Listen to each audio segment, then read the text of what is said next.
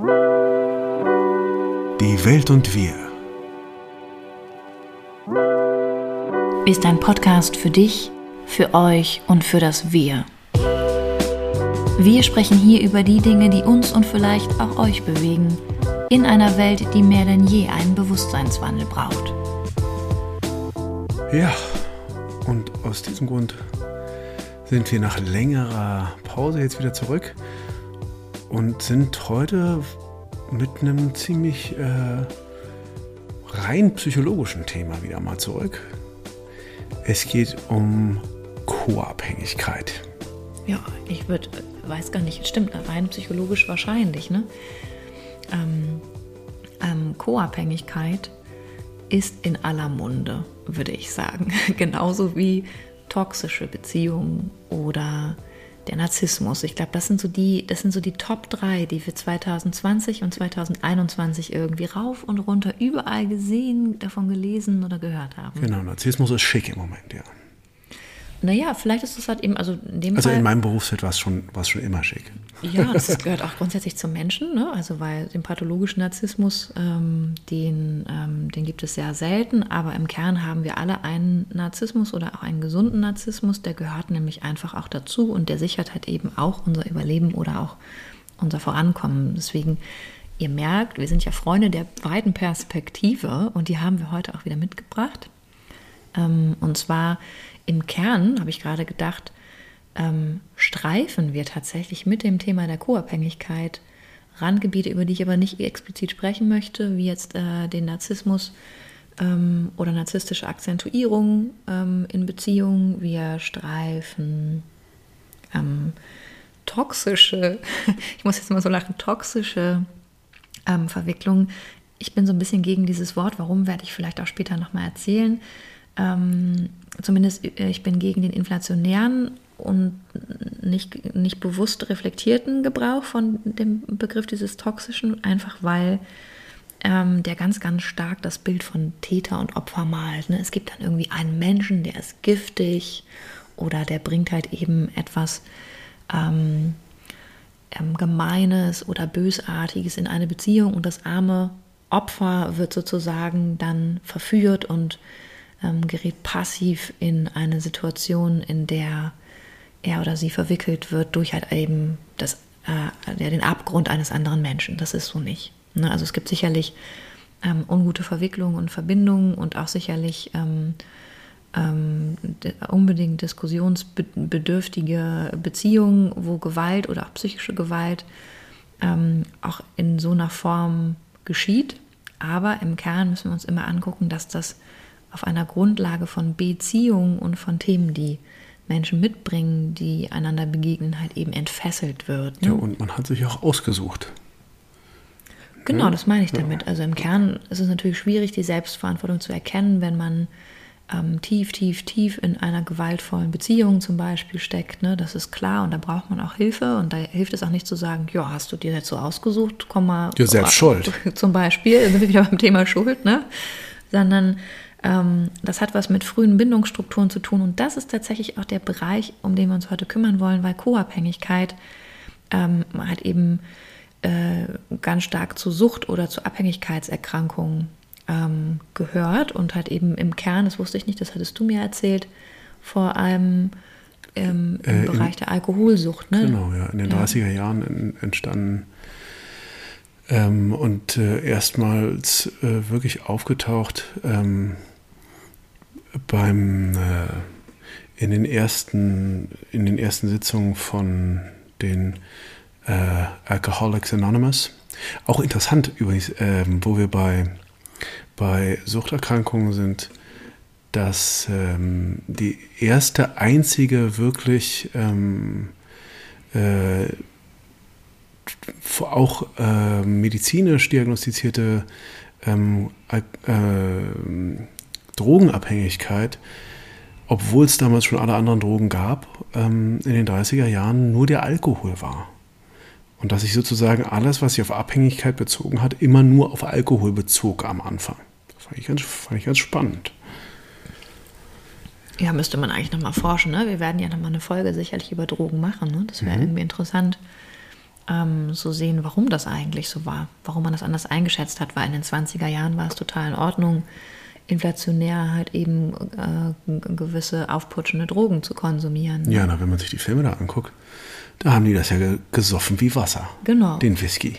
Zum Beispiel. Also, und das ist bis heute, kommt das ja auf. Es gibt auch Serienepisoden, wo das noch stark verherrlicht wird. Ne? Also ja. unfassbar. Muss man mal überlegen, ob das halt wirklich ein schöner Schnitt ist, den man, den man normalisieren möchte. Also Co-Abhängigkeit ist also etwas, was wir ähm, im Kern, im, also ursprünglich in Bezug auf stoffbezogene Suchterkrankungen oder halt auch dann irgendwann nicht mehr stoffbezogene Suchterkrankungen, wie jetzt ähm, andere Formen von Süchten, Erstörungen und so weiter, ähm, aufgeführt hat oder wo es definiert wurde. Und heute wird dieser Begriff halt aber eben zu Recht kritisch auch betrachtet. Also das Wort Co-Abhängigkeit ist halt oft etwas, was man versucht ähm, dann auch sensibel zu betrachten, weil halt eben natürlich so etwas auch stigmatisieren kann. Gerade eben nahe Menschen und Angehörige ähm, von abhängig gewordenen fühlen sich halt da eben gesellschaftlich auch nochmal ja, stigmatisiert oder ähm,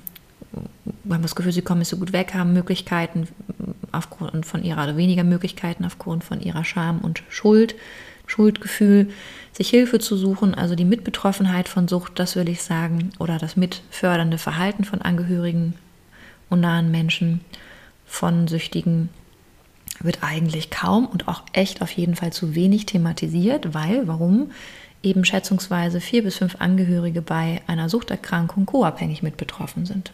Das heißt, ähm, sie leiden auch an den Umständen, die durch eine Sucht tief in das Leben von abhängig gewordenen Betroffenen reichen. Ne? Das heißt, das ist etwas, das gucken wir uns auch noch gesellschaftlich zu wenig an. Und da geht Was ja auch höchst verständlich ist, weil ähm, am Anfang der Sucht äh, oder beziehungsweise am Anfang des Kennenlernens ähm, gibt es ja oft so, dass, dass die Sucht noch nicht so manifest ist dass man sozusagen mit, dem, mit demjenigen da reinwächst, jemanden kennenlernt oder man kann es am Anfang noch gar nicht erkennen und dann ähm, ist man sozusagen in der Beziehung und möchte auch erstmal, ähm, dass das wieder gut wird. Ja. Und deswegen ist es auch klar, dass man sich engagiert, wenn man sich äh, in eine Beziehung äh, engagiert hat, dass man, äh, ist ja ganz logisch. Und ähm, dass man da leicht reinschlittern kann, ähm, immer stärker zu versuchen und auch nicht loslassen zu können. Ne? Wenn man schon, man hat ja nur schon so viel investiert, ähm, es muss doch jetzt irgendwann gut sein. Da bleibe ich doch jetzt bitte dran. Mhm. Also damit sprichst du ja auch die Beziehung an, ne? von also die direkte Beziehung, Partnerschaft zu jemandem, der abhängig geworden ist von etwas oder von Umständen. Ähm, man begreift dann, wenn wir jetzt bei der Sucht noch bleiben, halt eigentlich das dann als, also die Co-Abhängigkeit ne, ähm, äh, oder halt eben diese Mitgestaltung um eine Sucht herum, ähm, begreift man dann eigentlich als ähm, ja, ein gesteuert werden, wenn wir jetzt zum Beispiel Alkohol nehmen, ne, gesteuert werden durch die Sucht und die Eskapaden, nenne ich das jetzt mal, ne, die, die Folgen einer Suchterkrankung, die jetzt Alkohol mitbringt. Ne, das heißt eben, das Vertuschen von ähm, dem, das getrunken wird, das Entschuldigen im Außen beim Arbeitgeber. Ne? Das sind halt eben alles Strukturen, die wir erstmal auch als empathisch mitfühlender Mensch äh, zu Beginn ganz bestimmt mitgestalten, weil wir auch Mitgefühl haben. Ne? Und das Mitgefühl wird mit Leid und halt eben aus Empathie wird dann eben eine Verstrickung ähm, bis hin zu, zum Rahmen und zur Beschaffung auch von, von Suchtmitteln und diese Konsequenzen dieser Sucht ähm, bringen halt dann eben auch diese Gefahr dieser äh, Abhängigkeiten. Das ist keine Entscheidung. Ne? Das heißt eben, ähm, es gibt unterschiedliche Gründe, warum jemand süchtig oder abhängig von etwas wird.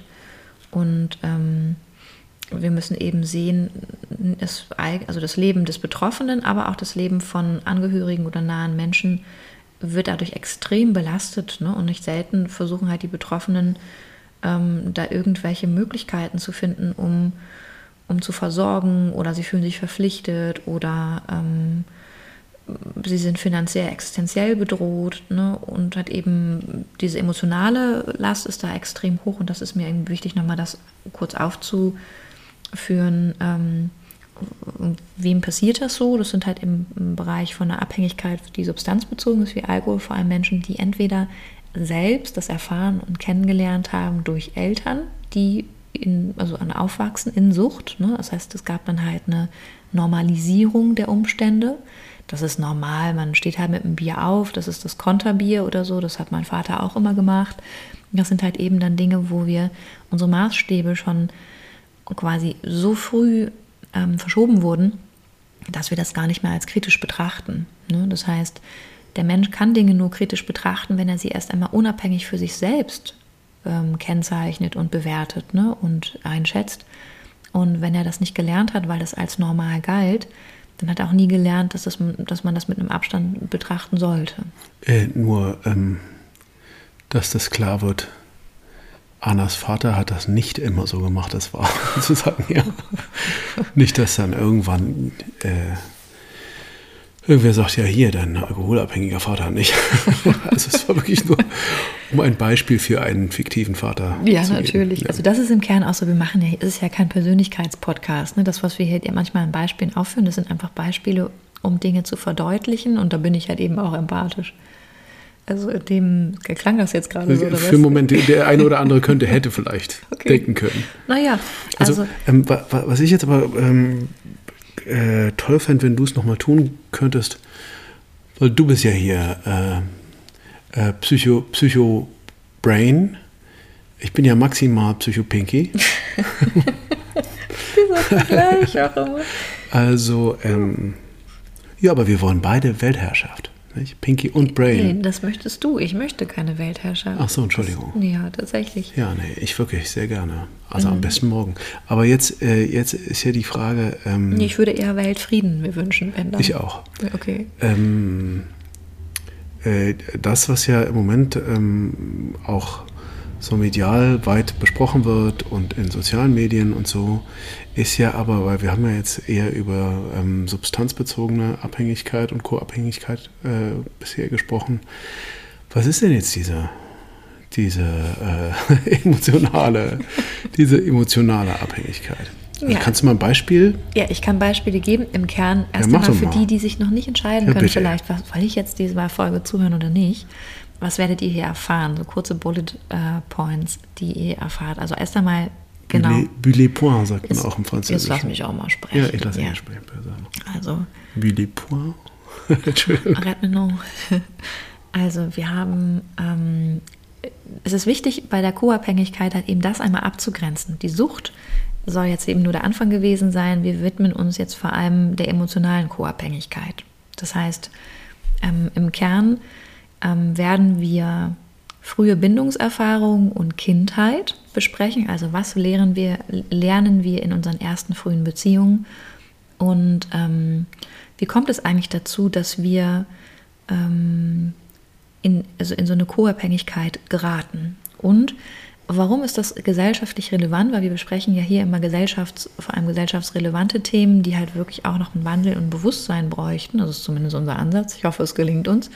Und im Kern ist das so, so relevant, weil wir vor allem ein Land sind, also vorwiegend halt eben hört uns liebe Schweizer, liebe Österreicher, liebe Holländer, vielen Dank, dass ihr uns so fleißig hört. Aber im Kern ähm, hat Deutschland eine Geschichte, die ihre transgenerationalen Traumata, also Kriegserfahrungen, ähm, die äh, Übernahme von Verantwortung an dem Leid, das hier ähm, vor gar nicht allzu langer Zeit in diesem ähm, Land entstanden ist, also den Mord von unzähligen Millionen von Menschen. Ähm, das ist etwas, was wir uns immer wieder auch über unsere Schulbildung, über ähm, Bücher und so weiter vermeintlich angeschaut haben.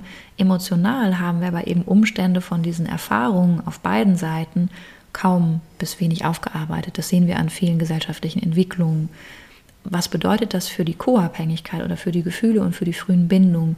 Wir, also was, du meinst wir so sind, der Satz ist, aber nicht hm, noch kurz da, ja. ähm, wir sind ähm, Enkel von Eltern, deren Eltern wiederum kaum bis wenig Möglichkeiten hatten, aufgrund der Kriegswirren und der Erfahrungen mit sich selbst in Verbindung zu kommen oder mit ihren Kindern, mit ihren nahen Menschen, ähm, einfach weil es ähm, zu schmerzvoll war, Dinge zu empfinden, weil es ähm, traumatische Erlebnisse gab, Schocktraumata, die ähm, uns getrennt oder unsere Vorfahren getrennt haben von Erfahrungen oder Gefühlen. Und das ist halt eben ein ganz, ganz wichtiges Thema, wenn wir über Co-Abhängigkeit sprechen. Und ähm, nur als kurzer Overview, das ist eine sehr lange Bullet-Point-Liste. Hier geht es also um genau diese Bindungstraumata, warum die transgenerational bedingt sein können. Es geht um das Thema von Grenzen und verschwommenen Grenzen. Es geht um ähm, Erfahrungen, die ähm, die uns vor allem eine Sache tun lassen, nämlich das Vermeiden von dem Verlassenwerden, die Angst vor erneuter Verletzung und Folgen von den frühkindlichen Bindungserfahrungen. Was wir tun können, ähm, um ähm, wirklich gesunde und authentische Beziehungen zu führen zu uns selbst und mit Partnern oder nahen Menschen wie Kindern oder Familie.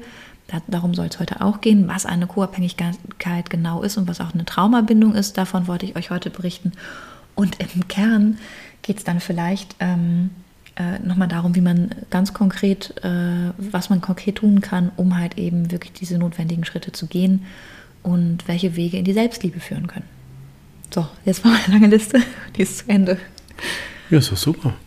Und ähm, also das heißt nur als kleiner Zusatz, was ich gerade eben noch sagen wollte, äh, dass wir halt sehr, sehr stark merken können, dass wir halt immer noch eine und daran merkt man, dass es halt diese ähm, Aufarbeitung nicht wirklich gegeben hat. Es hat sie äh, faktisch gegeben, was ähm, während der Zeit des sogenannten Dritten Reiches passiert ist. Äh, aber es hat sie emotional eben nicht gegeben oder kaum, ähm, nur in Form von vielleicht Schuldzuweisung und Verurteilung. Ähm, aber was wir für äh, emotionale Mechanismen da äh, äh, oder die Leute, was für mich, äh, emotionale Mechanismen da gegriffen haben, dass so etwas möglich war, das wurde kaum besprochen. Und ähm, da ist es dann natürlich äh, wichtig zu betrachten, was, was ist das? Das ist immer noch zu behandeln äh, im doppelten Sinne. Ähm, und wir können es halt im täglichen Umgang merken wir sind keine besonders mitfühlende Gesellschaft. Es ist jetzt auch wieder klar, es wird sehr mechanistisch, alles wird sehr, also wenn wir es mal pandemisch äh, betrachten, es wird alles sehr mechanistisch betrachtet. Es gibt wenig emotionale äh, Betrachtung, ähm, wo wir als Bevölkerung zum Beispiel stehen und welchen Herausforderungen wir gegenüberstehen, sondern es wird einfach gesagt, so, was können wir jetzt machen? Ihr bleibt zu Hause und dann kriegt er irgendwie eine Impfung und dann ist auch wieder gut, aber ist halt gar nicht gut. Ähm, weil jeder, der hier auf der Straße äh, mal unterwegs ist und reinspürt, merkt, dass, dass Stimmungen wirklich merkwürdigst sich entwickeln. Und ähm, das sollte eben auch behandelt werden und gerade in so einer Zeit, wenn es dann so einen Impuls, wenn ich das kurz einflechten darf, wenn es dann so einen Impuls gibt wie der Impuls von Jens Spahn, ähm, äh, Therapie zu verkürzen, auch oh, das waren ehrlich gesagt für mich eigentlich ein paar Nächte wenig Schlaf. Ja, aber muss man echt sagen, also das, das spricht oh halt God. Bände. Ja. Also wir haben wirklich was zu tun als ähm, an unserer Gesamtpsyche, äh, in dem Vermächtnis, ähm, das, wir, das wir haben, äh, haben wir echt gesamtgesellschaftlich was zu erledigen. Und da dann nicht zu sagen, okay, wir tun, was wir können und wir tun so viel, wie wir überhaupt können und wir unterstützen das auch von offiziellster Seite, sondern wir wollen das jetzt noch behindern. Ähm, vielleicht hat der eine oder andere davon gehört, von dieser Einführung der sogenannten Rasta-Therapie, ja, ähm, wo nur eine gewisse Anzahl von, von Stunden für Therapie jetzt noch äh, bezahlt werden soll. Das ist gerade eine Idee, die kursiert, die hoffentlich nicht umgesetzt wird und äh, von Jens Spahn aber sehr favorisiert wird. Also es ist fatal. Und dann kann man sehen, dass wir, ähm, dass wir eben gesamtgesellschaftlich echt noch was zu tun haben, in einer, äh, äh, um eine Offenheit dafür zu entwickeln, ähm, dass wir psychologisch was zu erledigen haben. Mhm, total. Also wenn man jetzt, also im Kern, ne, ich könnte jetzt ganz viel dazu sagen. Vielleicht sprechen wir nochmal darüber, auch noch eine Folge über Psychotherapie, habe ich jetzt gerade gedacht. Also ich dachte, eine Folge über, über Jens Spahn. Ach nee, das möchte ich nicht so gerne. Nein, ich auch Aber, nicht. ähm, ähm, halt eben mal zu sehen, ne, das, das wäre vielleicht nochmal, es würde das Thema jetzt so ausweiten. Ich würde jetzt nochmal so zurückkommen auf, ich finde es einen ganz wichtigen Hinweis, den du da gegeben hast. Wenn wir zurückkommen auf Das lieb, danke. Wenn wir jetzt zurückkommen auf das Thema der Co-Abhängigkeit, Ja, bitte. dann ähm, können wir, für die, die sich jetzt noch fragen, ja, was ist das denn jetzt aber genau? Ne? Wenn wir über Abhängigkeit sprechen oder auch eben in der Folge über Sucht, könnt ihr das nochmal stärker hören. Das ist eine wunderbare Folge geworden, wo es vor allem um ähm, die Suche nach Verbindungen geht. Also ähm, traut euch die euch anzuhören, ähm, einfach weil das Thema Sucht ist halt ein hoch tabuisiertes ähm, Thema, weil keiner ähm, gerne damit was zu tun hat, ne? schwach zu sein, abhängig zu sein. Bei der Co-Abhängigkeit ist es halt eben eine ganz ähnliche Dynamik, weil es geht immer bei den Abhängigkeiten eigentlich um ein Gefühl von einer Trennung oder einer befürchteten Trennung, also eine Trennung, die möglicherweise bevorsteht und die versuchen wir zu vermeiden. Einfach weil wir ein Defizit, ein Gefühl, ein Mangelerlebnis hatten von Verbindung. Und das ist eigentlich auch die Basis, der Kern dieses Themas. Ne? Wir sprechen eben in dieser Episode über die emotionale Vermischung und die wenige Anbindung und Verbindung zu unseren nächsten Menschen, Eltern, Bezugspersonen, Großeltern. Ne? Und ähm, halt der Folge davon, die halt eben immer in eine Grenzverletzung, ähm, in Schmerz führt, in Trennung von uns selbst. Und das ist halt eben im Kern etwas, was wir, wenn es um Co-Abhängigkeit geht oder auch um, die, um Themen wie Sucht oder auch Erkrankungen, ist das, wo wir ähm, ein Augenmerk drauf legen, wenn wir gut begleiten, nämlich wirklich zu gucken, wie stark ist der Mensch, der sich in abhängigen Strukturen befindet, eigentlich mit sich selbst verbunden oder nicht verbunden.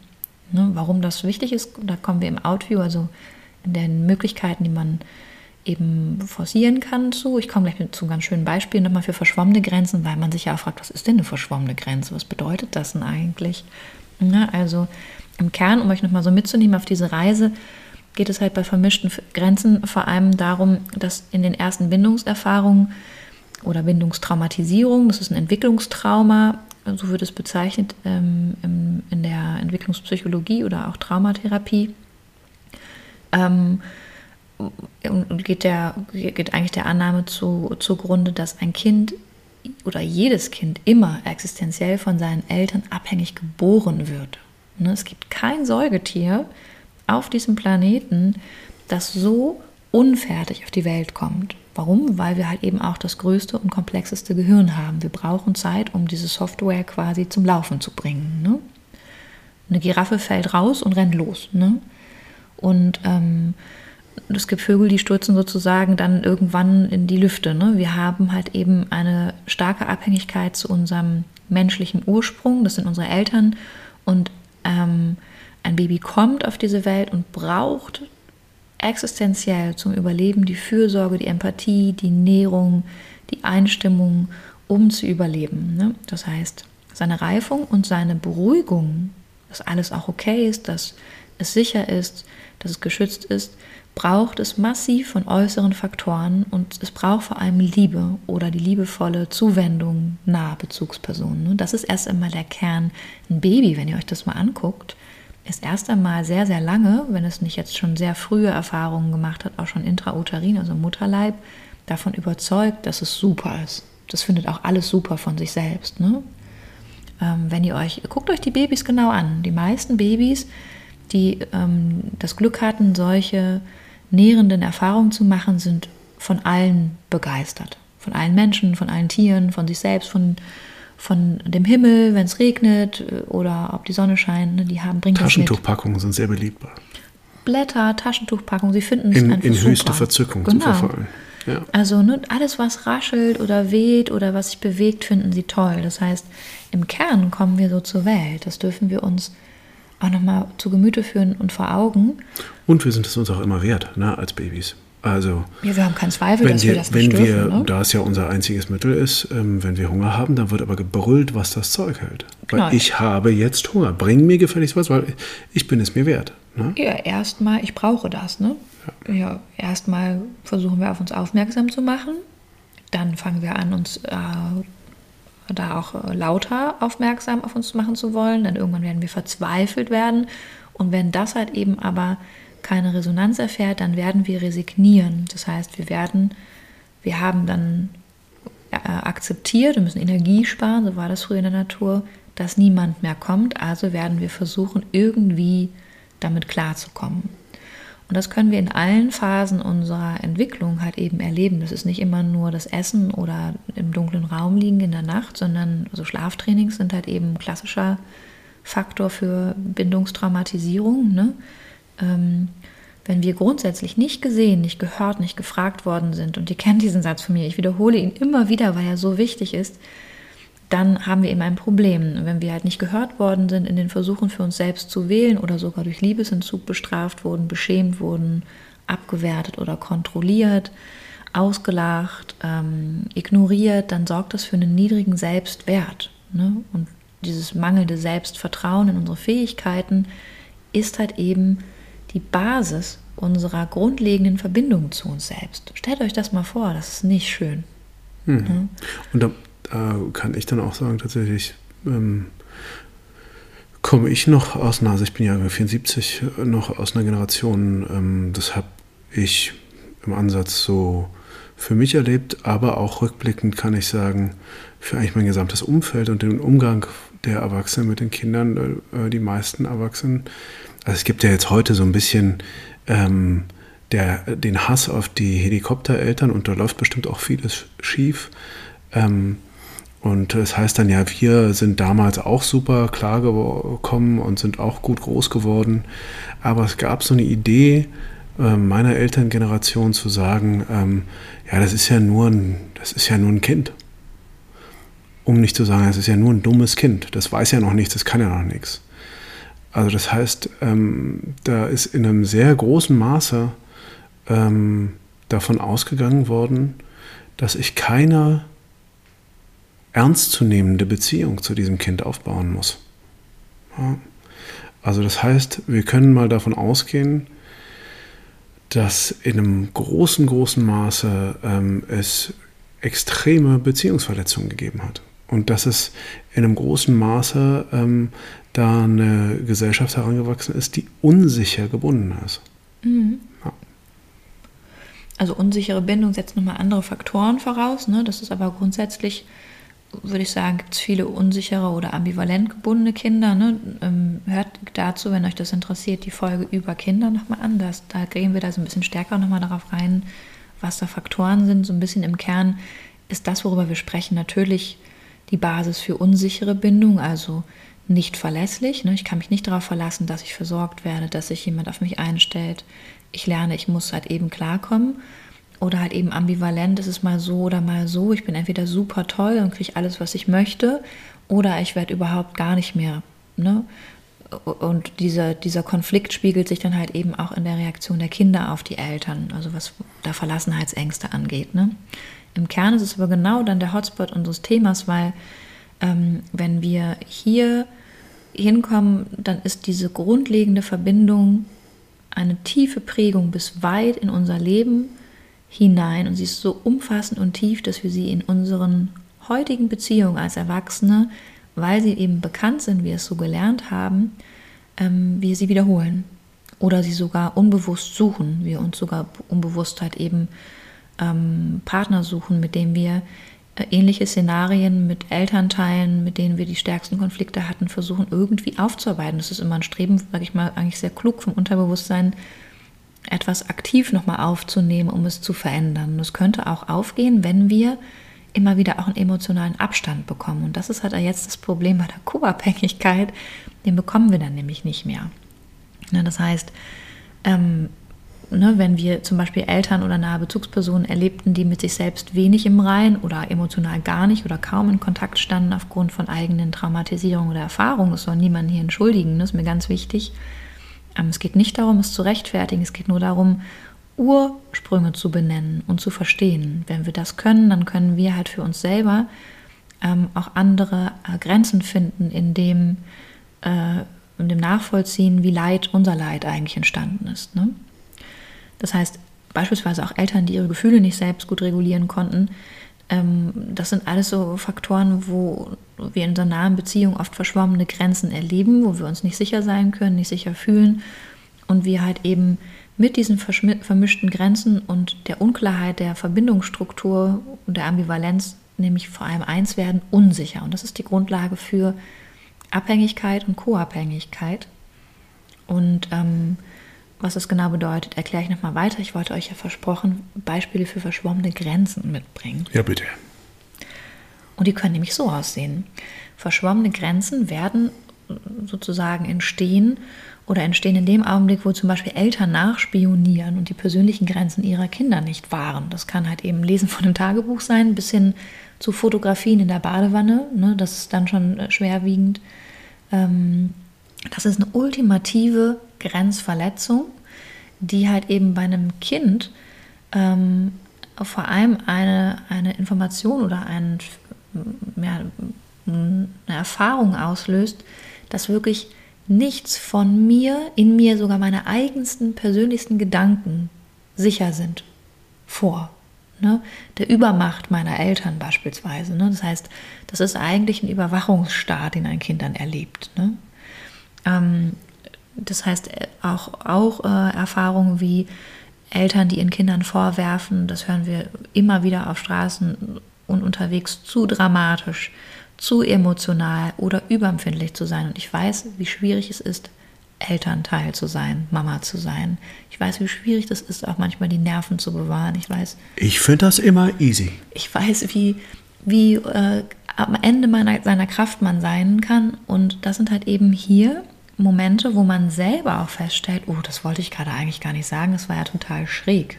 Ne? Oder, oh, das ist ein Satz, den kenne ich eigentlich, weiß ich nicht, von meiner Oma vielleicht. Da war der noch in der Zeit irgendwie normal, aber das ist doch nicht mehr 2021, das will ich doch gar nicht so sagen. Ne?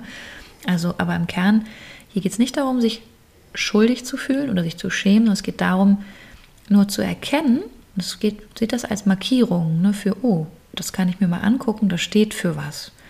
Ähm, oder das selber vielleicht eine Erfahrung, die ich gar nicht reflektiert habe, die ich aber gemacht habe, die ich einfach als normal mitgenommen habe. Ne? Also Eltern, die Kindern vorwerfen, zu was auch immer zu sein, zu überempfindlich, zu emotional, ähm, schaffen verschwommene Grenzen, weil ein Kind halt eben ähm, vor allem in den ersten sechs Lebensjahren und darüber hinaus ultimativ abhängig ist von Eltern, die durch das Gefühl begleiten.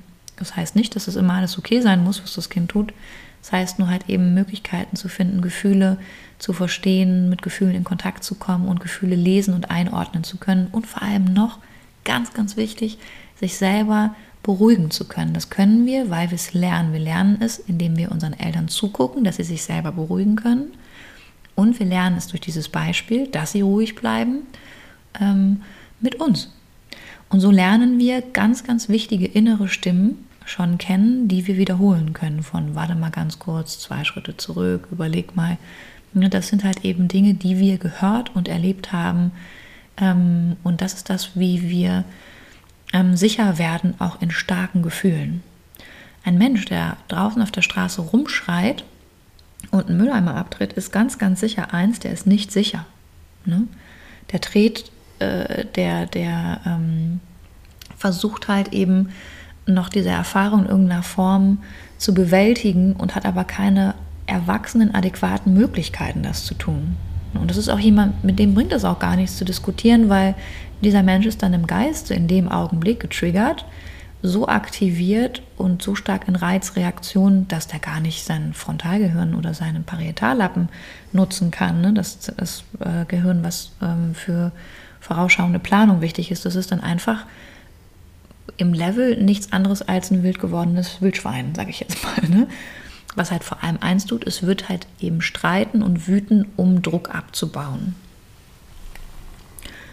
Ein anderes Beispiel ist für verschwommene Grenzen zum Beispiel Eltern, die die emotionale oder kindliche Realität ver verschieben oder sogar be- und abwerten. Ne? Von, naja, das stimmt ja nicht und da, wie kommst du auf so einen Quatsch oder ähm, naja, mal ganz ehrlich, also Monster gibt es nicht. Ne? Das ist halt eben, das kann man zwar sagen, auch aus einer Erklärungsnot. Im Kern müsste man aber das anders besprechen. Sagen, was ist das denn? Wofür steht denn das Gefühl? Wie fühlt sich das denn an? Wie geht es denn damit? Ein Kind bis zu einem gewissen Alter kann das noch nicht differenzieren. Ne? Oder so ein Satz wie, nun hab dich jetzt nicht so, war doch nicht so schlimm. Ne, das höre ich ganz viel auf Spielplätzen. Ich verstehe den, den Impuls auch, der ist oft auch fürsorglich gemeint. Nur in dem Kern könnte man auch Möglichkeiten schaffen, einfach mal das Gefühl so sein zu lassen, auch wenn uns das ohnmächtig macht, ne? zu sagen, es tut mir total leid, dass du dich so fühlst. Ne? Oder ist doch kein Grund zu weinen, Indianer kennt keinen Schmerz. Ne? Ähm, wie du magst jetzt nicht mehr essen, das macht Oma oder Papa jetzt traurig. Ich habe die ganze Zeit gekocht. Ne? Das ist ja, also was lernt das Kind dabei? Ne? Wir haben, also das lernt Schuld und Scham, wenn ich nicht das tue, was du möchtest. Und wenn du dann auch wütend wirst, habe ich eigentlich Angst, dass ich nicht okay bin. Ne? wie du freust dich nicht, wie undankbar bist du denn? Ne? Oder nee, also jeder hier in der Familie kriegt ein Küsschen von dir, das ist ja klar, du bestimmst nicht, wen du küssen darfst. Ne? Das heißt, das Kind lernt, mein Körper gehört mir gar nicht. Andere Menschen dürfen über meinen Körper und auch entgegen meiner Gefühle über mich verfügen. Ne?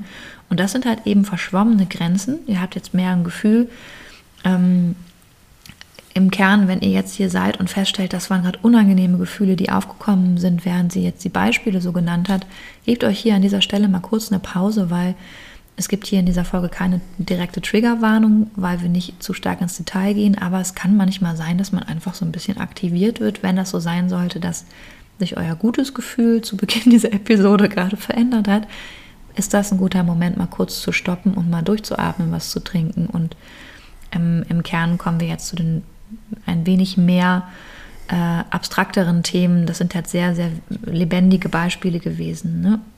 Ähm, für die, die jetzt noch ähm, vielleicht neugierig geworden sind, grundsätzlich Vermischung bedeutet natürlich auch, wenn Eltern ihre Kinder zur Erfüllung ihrer Lebensbedürfnisse oder Wünsche, Lebensträume einsetzen, wie ich konnte das nicht machen, dafür ermögliche ich es jetzt dir und ich habe mein Hab und Gut investiert, dass du jetzt endlich Medizin studieren kannst ne? oder ähm, Lokomotivführer wirst.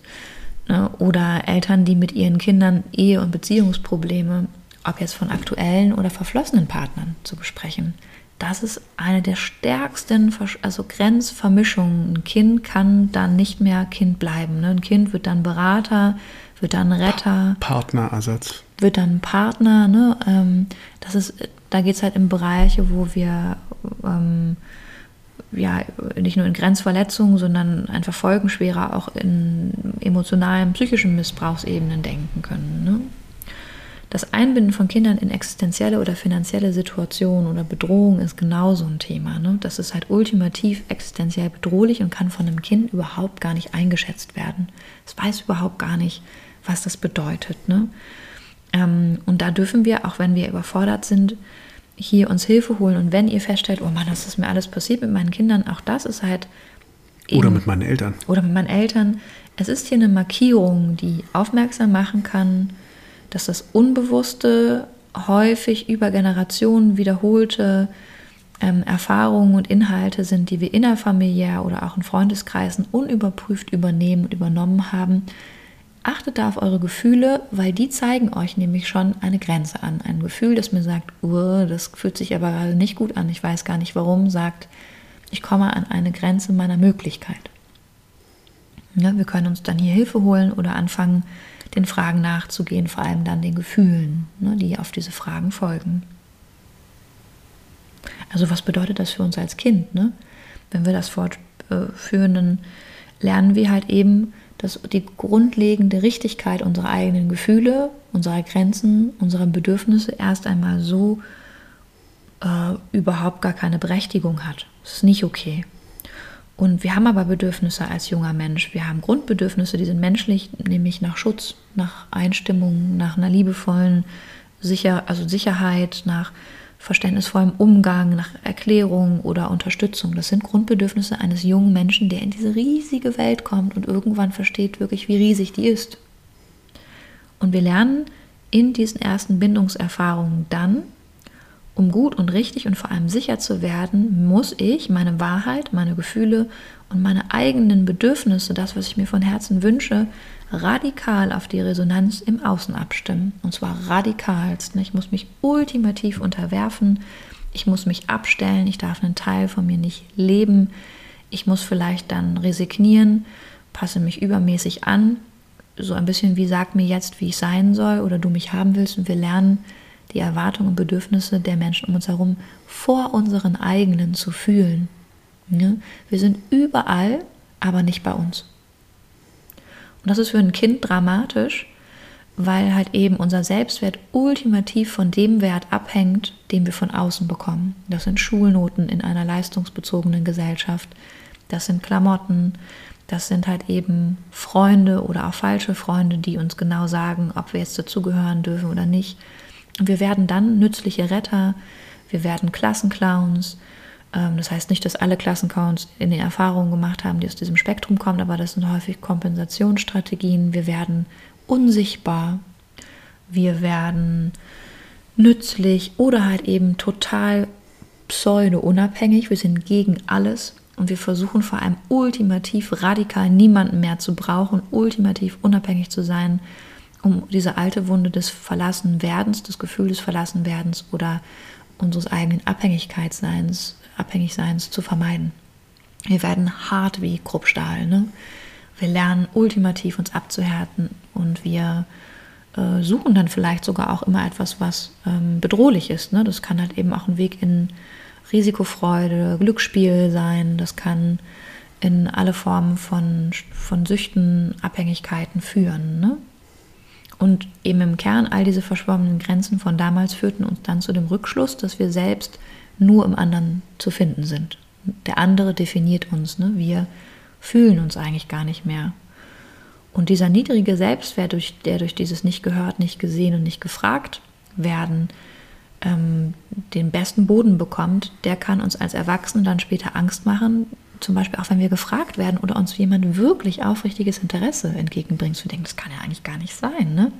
Der will wirklich wissen, was ich jetzt möchte oder sie will wirklich ähm, mein Gefühl irgendwie versuchen zu verstehen. Sie gibt mir Raum. Ne? Einfach, das ist einfach so bedrohlich, weil wir unterbewusst auf dieser Grundlage dieser bekannten Erfahrung eine ganz, ganz große Angst vor Beschämung verlassen werden ähm, kennen ähm, und die uns ja dann einmal irgendwann eine wirkliche Begegnung, echte Nähe, Kontakt vermeiden lassen hat. Und das kann halt dann dazu führen, dass wir gar nicht mehr in Beziehungen kommen, weil wir gar nicht mehr wissen, wie und uns trauen. Ne? Was ist es denn? Was heißt weder in eine Beziehung zu jemand anderem noch zu mir selbst? Ne? Zu mir selbst halt nur insofern, dass ich halt auch mich versuche dauerhaft zu schützen und dass ich versuche zu überleben. Wir sind dann in einem Überlebenssystem. Das ist halt auch ein, muss man sich vorstellen, ein Nervensystem. Das ist manchmal über Dekaden, über mehrere Jahrzehnte aktiv. Und das ist halt eben so ein bisschen der, ähm, der Drück, dieser, ähm, die Zwickmühle eigentlich, ähm, an dem Punkt, weil wir das, als das Gehirn das bewertet, was wir am häufigsten erlebt haben, ähm, als sicher. Das Bekannte. Das Bekannte, die Gewohnheit ist das, was wir kennen und das ist halt eben so oft gelaufen. Es hat ja bis heute dafür gesorgt, dass wir überlebt haben. Also bleiben wir dabei. Wir riskieren jetzt mal nichts Neues. Ne? Und das ist halt eben oft ein Punkt, wo wir dann ähm, gehemmt sind, ne? wir oder auch uns selbst sabotieren oder auch äh, zu einem potenziellen Partner oder einer Partnerin sagen, du nee, ich bin nicht offen, ich kann nicht. Ne? ähm, nicht verletzen und nicht verletzt werden. Lass uns das mal lassen. Das wird jetzt irgendwie, ist es komisch. Und ein bisschen langweilig ist das auch. Langweilig ist dann nämlich häufig das, was wir nicht kennen oder was ruhig sich anfühlt. Ähm, häufig äh, springen wir dann auf die alten Beziehungszüge auf und verknallen uns Hals über Kopf in etwas ultimativ Aufregendes, was halt aber eben alte Stresskreisläufe in uns erinnern lässt. Und die sind dann halt eben bekannt und dann wollen wir unbedingt den oder die eine oder wen auch immer als Beziehungspartner, weil sich das irgendwie seltsam vertraut und trotzdem ultimativ aufregend anfühlt. Also bitte kontrolliert mal für euch, wenn ihr zurückguckt, wie ihr auch im Nachhinein jetzt eine Beziehung bewerten würdet, die ihr ähm, zu Beginn im Rausch begonnen habt, sage ich jetzt mal so. Und ich will euch damit keine schönen ähm, Erfahrungen nehmen, sondern einfach nur mal überlegen, ah, was war eigentlich die Grundlage dieser, dieses Großantretens? ah, wieso habe ich denn Matthias in Las Vegas geheiratet nach Tag zwei, ne? Zum Beispiel, falls jemand von euch. Was war macht. jetzt mit diesem Matthias schon wieder los? Ne, genau. Also da halt eben zu sehen, uh, was war denn, was war denn das? das ist übrigens spannend, weil ich habe jetzt gehört, es gibt so eine irgendwo im Privatfernsehen gibt es eine, eine, das hast du mir, glaube ich, erzählt, ne? eine Show, ein TV-Format, wo sich Menschen blind heiraten, ne? Ich habe den Titel vergessen, ja. Ich habe es auch nie gesehen. Boah, ich aber ich glaube, es gibt. furchtbaren äh, Vorstellung. Wobei ich kann es jetzt nicht so bewerten. Nur wenn ich mir das vorstelle, ich müsste jemanden blind heiraten, würde es bei mir ultimativ Bedrohung auslösen, ehrlich gesagt. Hm. Naja, also im Kern ähm, zwischen Reiz und Reaktion, sage ich ja immer, haben wir heute als erwachsener Mensch die Wahl. Sollten wir. Wir haben sie de facto. Ob wir sie nehmen, ist eine andere Sache oder erkennen können. Wir haben sie aber als erwachsener Mensch, auch wenn sich das sehr, sehr oft nicht so anfühlt, wir haben sie. Und deswegen, ne, wenn es uns auch nicht immer so vorkommt, wir haben heute Möglichkeiten, unsere Beziehungen und nahen Verbindungen ganz bewusst zu gestalten. Das können wir. Wir brauchen dafür aber auch Hilfe und das ist auch okay. Co-Abhängigkeit. Ja, Hilfe, Erinnerung und Technik vielleicht auch, ne? Also Technik im Sinne von, wenn ich schon weiß, in welchen Bahnen ich mich immer äh, in meiner Reaktion bewege, dass man vielleicht ähm, mal versucht, diese Situation zu erkennen und dann wenigstens einmal mehr einatmet, ausatmet. Mhm. Vielleicht wenigstens mal bis fünf zählt. Mhm. Ja, total. Ja. Also mal zu der Co-Abhängigkeit, die äußert sich halt eben dann häufig, wenn wir das mal zusammenfassen wollen, als chronisch gewordene Selbstvernachlässigung. Ne? Wir haben dann nämlich einmal gelernt, dass wir um Zugehörigkeit, Nähe und Wertschätzung, Identität und Liebe zu bekommen, eben darauf verzichten müssen, für uns selbst zu sorgen. Ja? Ähm, der andere kommt zuerst. Und das ist halt eben etwas, was wir als Kinder in Familien lernen, weil wir halt eben nicht betrachtet wurden und die Grenze der einzelnen Familienmitglieder nicht respektiert wurde. Wir lernen es dann uns, wie gesagt, auf diese Bedürfnisse anderer ganz einzustellen, um uns vor allem sicher zu fühlen. Wir fühlen uns sicher, wenn wir uns um den anderen kümmern, weil dann haben wir nämlich eine Funktion, dann können wir uns die Liebe verdienen, die wir brauchen. Ne? Wir haben eine Leistung geschaffen. Ne? Und ähm, ich finde auch wichtig zu erwähnen, dass uns ein hilfloser oder unverwirklichter Elternteil ebenso emotional co-abhängig machen kann oder auch verstricken kann, weil er Gefühle von absoluter Verantwortlichkeit in uns auslösen kann, ne? wie es zum Beispiel auch ähm, ein offensiv oder überkritischer oder auch ein abwertender Elternteil oder auch psychisch körperlich gewalttätiger naher Mensch tut. Ne? Also Co-Abhängigkeit und die Strukturen ähm, in unseren Familien können halt eben aus allen Richtungen ähm, dafür sorgen, dass wir lernen, dass es ganz, ganz wichtig ist, dass wir uns zuerst selbst vernachlässigen und ultimativ ins Außen gehen, um sicher zu werden und Verletzungen äh, zu vermeiden und auch zu vermeiden, dass wir verlassen werden. Und das ist das, wo wir auch in co-abhängigen Beziehungen eigentlich im Kern die ganze Zeit kämpfen. Wir kämpfen darum, Beweise zu schaffen, den anderen retten zu wollen. Wir kämpfen darum, es für ihn zu wissen. Wir kämpfen darum, wir haben ja so viel von unserem Leben geopfert und aufgegeben. Ne? Wir haben so viel äh, versucht, auch äh, in die Wege zu leiten, was für den anderen vermeintlich gut gewesen wäre. Und der macht es die ganze Zeit nicht. Und damit wird er schuldig ne? und wir werden heilig. Ähm, das sind halt eben Dinge, wo wir in ganz, ganz schwierige Strukturen kommen, die man dann von mir aus auch als toxisch bezeichnen kann, weil sie halt eben äh, markieren, dass das hier eine Bindungs- oder Beziehungsverstrickung ist, die, ähm, die durch Machtungleichgewicht oder durch äh, emotionale Bedürfnisse, die wir über den anderen versuchen, bei uns selber zu erfüllen, ne? wir, versuchen zu verwirklichen. Ne? Das heißt, im Kern, was passiert als Folge dieser Erfahrung? Wir glauben, wir sind verantwortlich für die Gefühle von anderen Menschen und wir müssen all diese Gefühle im Außen ausgleichen, wir müssen die beruhigen und wir müssen die vor allem verändern. Wir müssen anderen helfen. Ne? Und der Verlust von unserem authentischen Selbst, dem, was wir im authentischen Kern sein könnten oder sind, ähm, wird dann halt eben eingetauscht durch das Wertvollwerden durch die anderen, durch die Aufwertung von außen, weil wir etwas tun, um uns Liebe zu verdienen. Wir haben so viel gemacht, jetzt dürfen wir auch, ne, jetzt ist es auch sicher. Und wir haben dann auch, weil wir ja so vom Außen abhängig sind, eine chronische Angst vor dem, was andere von uns denken könnten oder auch denken oder was andere über uns sagen und versuchen die ganze Zeit irgendwie alles für alle zu sein oder etwas Besonderes. Ne, da kommen wir nochmal zu der Zweigverbindung, zu dieser narzisstischen Akzentuierung.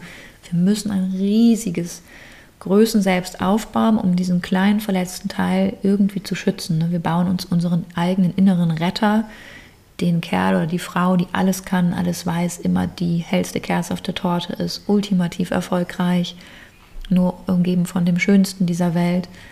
Ähm, und im Kern brauchen wir das aber unbedingt, weil wir es eigentlich nicht glauben, dass wir es verdient haben. Ne? Wir müssen uns so überhöhen, ne? auch über andere manipulieren. Und da haben wir dann das Gegenstück zu dem abhängigen Typus in der Co-Abhängigkeit. Das ist dann der dominante Teil, der halt ähm, eigentlich nur wertvoll ist, weil er den anderen dann entwerten kann. Ne? Das heißt, diese Beziehungen sind dann Traumabindungen, so nennt man die. Ne? Und in diesen Beziehungen fühlt sich das eigentlich unvermeidlich an. Das ist so ein bisschen wie, wir können nicht miteinander, wir können aber auch nicht ohne einander. Wir müssen es jetzt miteinander schaffen, damit wir nicht schuldig werden. Ne?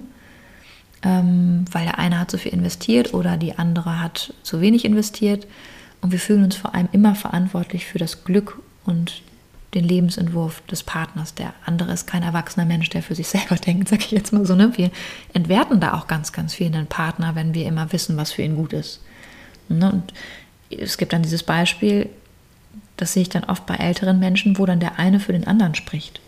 Nee, Heribert nimmt heute das Schnitzel mit dem Gurkensalat. Ne, Heribert? Ne? Und dann sitzt er da so und sagt, jo. Ne? Oder er sagt, nee, nee, Autofahren durfte die noch nie. Eine Frau kommt mir nicht hinter Steuer. Ne? Also wir haben manchmal wirklich noch ganz, ganz alte Rollenvorstellungen, wo wir den anderen entwerten.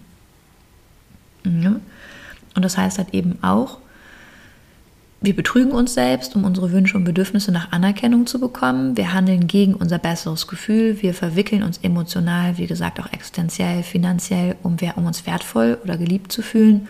Und unsere Beziehung ist dann auch geprägt von Angst, intensiver Nähe und dem Wir gegen den Rest oder durch Eskalation, durch Erpressung geprägt. Ne? Diese unklaren Grenzen, dieser auch dieses emotionale Abstrafen durch Liebesentzug führt in alte Ohnmachtspiralen, die wir ja kennen und immer wieder vermeiden wollten. Und da kämpfen wir dann als Kinder gegen diese alten Wunden, ne, die der andere in uns auslöst. Ne. Das heißt aber nicht, dass der andere das ist. Und das ist das Missverständnis, mir ganz wichtig. Das, was der andere in mir auslöst, ist nicht das, was der andere ist, sondern das, was in mir entsteht, ob es Wut ist, Verzweiflung oder Kummer oder Trauer, ist dann der Kontakt mit meiner alten Verletzung in den Bindungen. Und ich befürchte, dass mir das wieder passiert und ich werde mit den gleichen und alten Mitteln, die ich entweder A beobachtet habe, bei meinen Eltern oder nahen Menschen, aktiv gegen den anderen gehen oder die ich selber entwickelt habe. Und dann bin ich wie ein Vierjähriger, der den Kontakt abbricht und sagt, äh, ich ziehe aus. Ja? Und das ist halt jetzt der Punkt, wir heilen dieses verloren gegangene Vertrauen in uns, also in diese Richtigkeit unserer Gefühle, wenn wir unsere Gewohnheiten und Vorstellungen von Nähe in Beziehungen überprüfen. Müssen wir dann immer alles füreinander sein? Beispielsweise müssen wir auch immer alles miteinander machen. Ne? Müssen wir jetzt wirklich das Partnerfahrrad und die gleiche Chibo-Jacke kaufen? Müssen wir denn uns angleichen, um aus diesem Wir halt eine Sicherheit zu bekommen? Ne? Das heißt, wenn wir beginnen zu überprüfen, dann können wir anfangen, bewusst zu wählen, wie wir lieben und leben wollen. Es geht nicht darum, dass wir gleich alles anders machen müssen, sondern es geht nur darum, sich zu prüfen, wie ist denn meine Vorstellung von Nähe? Was ist denn eigentlich sicher? Gibt es das überhaupt? Wie würde sich denn sicher anfühlen? Ne? Weil dann wird es nämlich eigentlich schön, dann können wir in Richtung bedingungslose Liebe kommen, weil die bedeutet nämlich die bedingungslose Achtung der Grenzen und sie weiß, Liebe weiß, an der Grenze können wir uns wirklich kennenlernen und wir können uns halt dann eben das geben, was wir einmal entbehrt haben, nämlich Sicherheit. Und wir können dann nämlich auch lernen ähm, zu trennen, was nicht Liebe ist, sondern alter Schmerz. Ja, das ist ein ganz wichtiger Punkt. Das heißt, worum geht es dann im Kern, wenn wir so ein Outview jetzt schon machen? Weiß ich nicht, könnte ich noch was erzählen, was, ähm, was möglich ist. Ne? Also wir können heute halt eben. Ja, ich, also ich glaube, ähm, eigentlich, wenn man, wenn man das erkannt hat, ist, ist ja das Wichtigste dahin zu kommen. Also A, äh, was für Wege ähm, gibt es daraus? Mhm. Und ich glaube, ähm, der beste Weg ist einfach, äh, eine Beziehung zu finden, also eine, natürlich äh, schlussendlich eine andere Beziehung zu sich selbst zu finden, ähm, weil darum geht es ja im Kern. Es geht ja gar nicht um den anderen, sondern die äh, erste Beziehung, die verletzt wurde, war die Beziehung zu mir selbst. Ähm, und da dann eine Beziehung äh, zu jemandem zu finden, in dem ich das bearbeiten kann, die mit keiner äh, vorherigen Beziehung etwas zu tun hat. Und da ist eine therapeutische Beziehung natürlich etwas, etwas sehr Wertvolles, weil, ähm, oh ja. weil die ja ausschließlich dafür da ist, ähm, mit mir die Dinge zu betrachten und äh, ähm, zu thematisieren, falls ich, äh, falls ich da äh, ähnliche Mechanismen fahren möchte in meiner Therapie, wie ich sie im Leben auch fahre und ähm, Dinge zu klären und mich stärker wieder zu mir selbst zu bringen und zu einer gesunden Beziehung ähm, mit mir selbst, so dass ich von da ausgehend dann auch wieder andere Beziehungen im Leben ähm, erschaffen kann. Ich glaube, das ist schön, ja.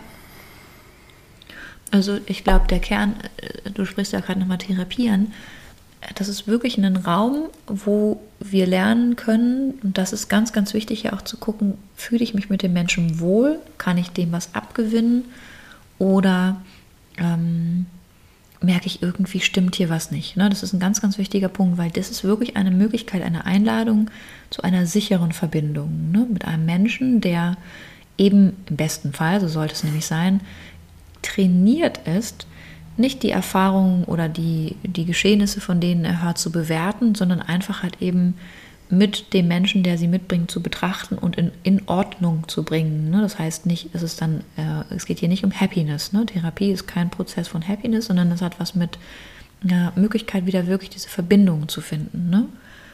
Und wir können dann nämlich heute auch ernst nehmen, dass das, was wir einmal durch unsere Eltern hätten im besten Fall lernen können oder dürfen, ähm, nämlich diese lebendige Beziehung zu uns selbst ne, und die sichere Beziehung, die Verbindung zu uns selbst einen Vorrang hat vor den Verbindungen erst einmal auch im Außen. Das ist die Grundlage sozusagen einer Bindung und Beziehungsmöglichkeit, ne, diese Anbindung an uns.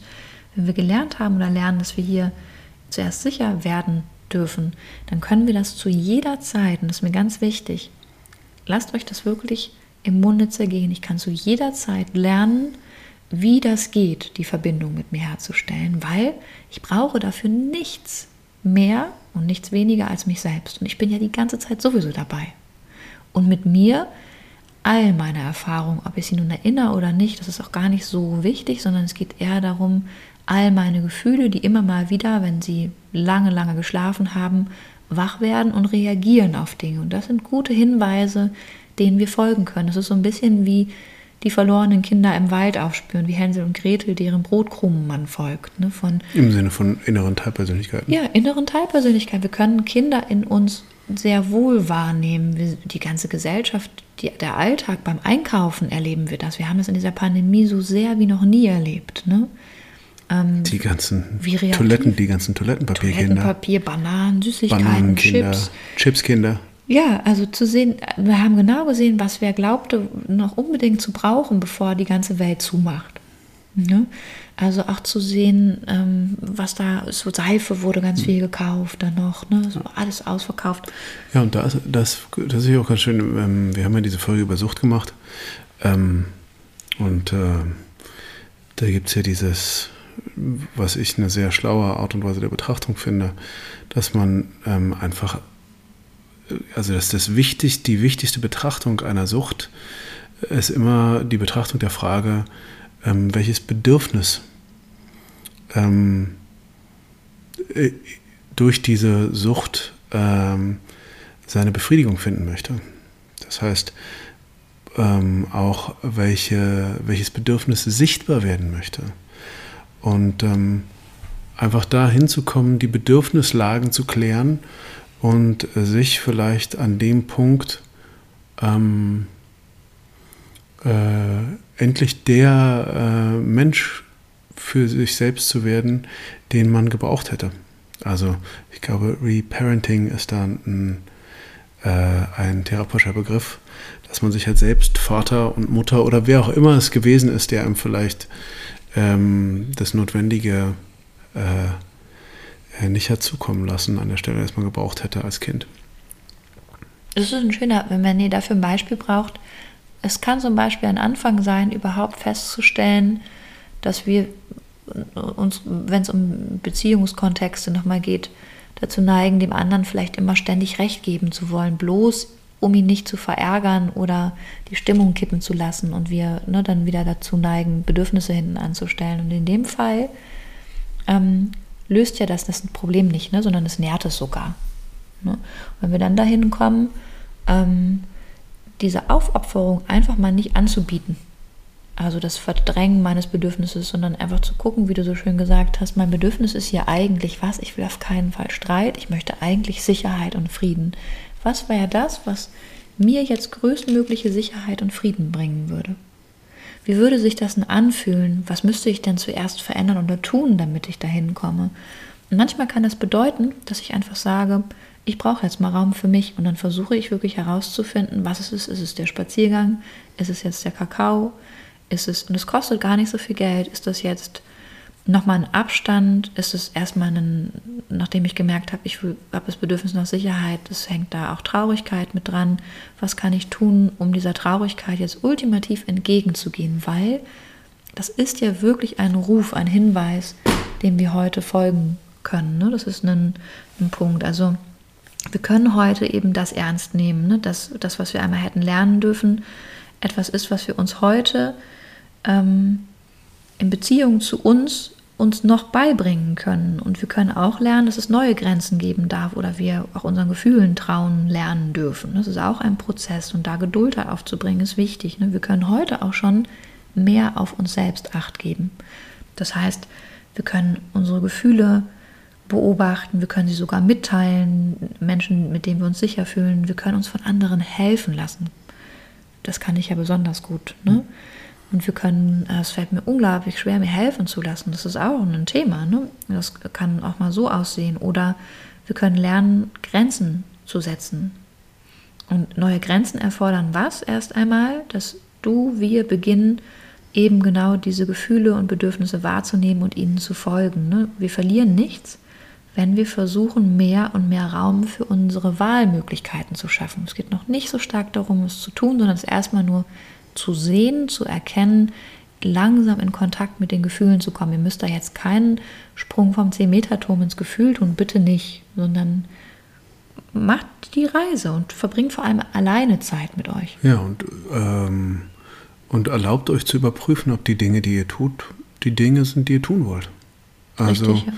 wie äh, zum Beispiel, wir sind ja eine Gesamt, also als Gesamtgesellschaft, äh, Gerade in Deutschland ist zum Beispiel Alkohol ein großes Thema, das total okay ist. Oder ja, heute will ich einfach mal richtig vergessen. Oft ist es nicht das Bedürfnis zu vergessen. Oder heute will ich einfach mal richtig loslassen. Ja, das Bedürfnis ist zu loslassen. Aber muss ich mich deswegen total wegschallern? Mhm. Ähm, ist halt echt die Frage. Also führt mich das zu einer tatsächlichen Freude oder führt mich das vielleicht zu einem Verhalten, ähm, zu dem ich nicht stehen kann, wenn ich nicht mehr in dem Zustand bin? Äh, mit ähm, runtergelassener Hose äh, im Park auf dem Mittelstreifen am Kudamm. Furchtbar. nee, aber wir lachen jetzt, ne? Es ist halt wirklich, das ist dann dramatisch, ne? Weil wir halt manchmal in Situationen kommen, wo wir genau das erleben, was wir eigentlich, also diese Aus, ausgeliefert sein, schutzlos zu sein, ne? produzieren. Ich glaube halt eben genau das, traut euch und schaut, welche Gefühle ihr vielleicht vermeiden oder verheimlichen wollt, ähm, auch wenn ihr Schwierigkeiten habt, weil ich ja mal gemeint habe, seid auch alleine mit euch. Das ist wichtig, weil das wäre ja eine, eine Bindung und eine Verbindung braucht ja eben Raum, in dem ihr das einfach mal ohne Ablenkung und Reize von außen tut. Das heißt, einfach mal nur ins Gespür zu kommen, in die Einstimmung mit sich. Wo bin ich denn gerade? Bin ich gestresst? Bin ich müde? Das heißt halt zu sehen, wenn ihr das euch erlaubt oder ihr es sogar vermeidet, ich kann das nicht alleine sein.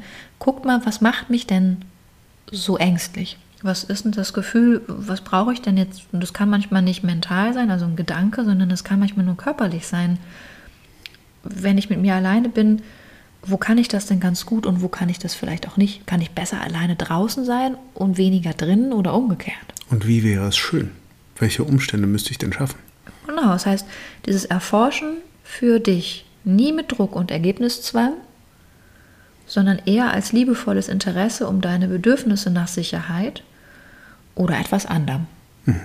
Ja, und mit Mut und Entdeckerfreude vielleicht auch, ne, zu sagen, so dass man vielleicht einen Moment für sich kreieren kann, wo man, wo man sagt, oh, das war jetzt aber schön alleine.